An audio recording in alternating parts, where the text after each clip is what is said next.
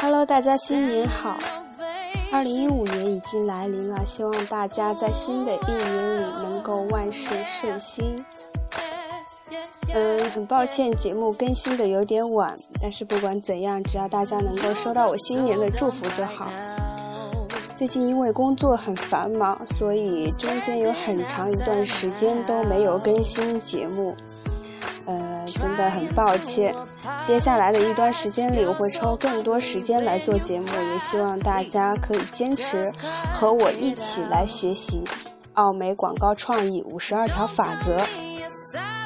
那今天我们就接着来学习奥美广告创意五十二条法则中的金点子十二：绝不要把枪交给猎狗。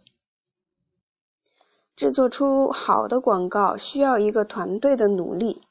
我们会时常告诉你要努力了解你的团队，带创意人员去吃午餐。没错，他们也许满嘴含着食物和你讲话，但无论如何要这样做。和调研人员一起喝杯酒。没错，他们也许控制不了酒量，也许会让你灌个酩酊大醉。和营销人员一起玩壁球，没错，他们也许会打到你的屁股，但也只是轻轻的打。你要想方设法让大家成为一个团队。史蒂夫有一个他喜欢用的类比，那是他在读到亚当·斯密的《思维的力量》一书中看到的。做好的广告就像是打猎，你需要猎手、猎狗和枪。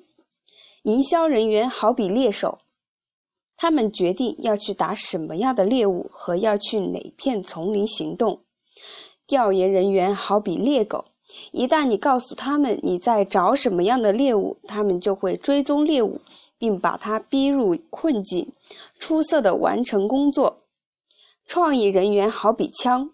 如果营销人员和研究人员都能顺利完成工作，那么创意人员每次便会命中目标。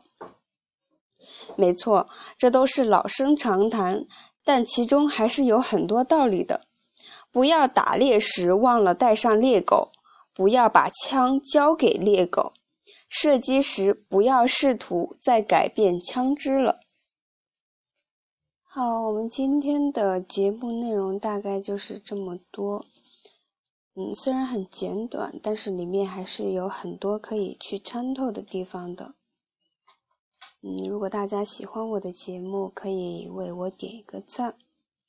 好，今天的节目就到此结束了，期待大家的关注与收听。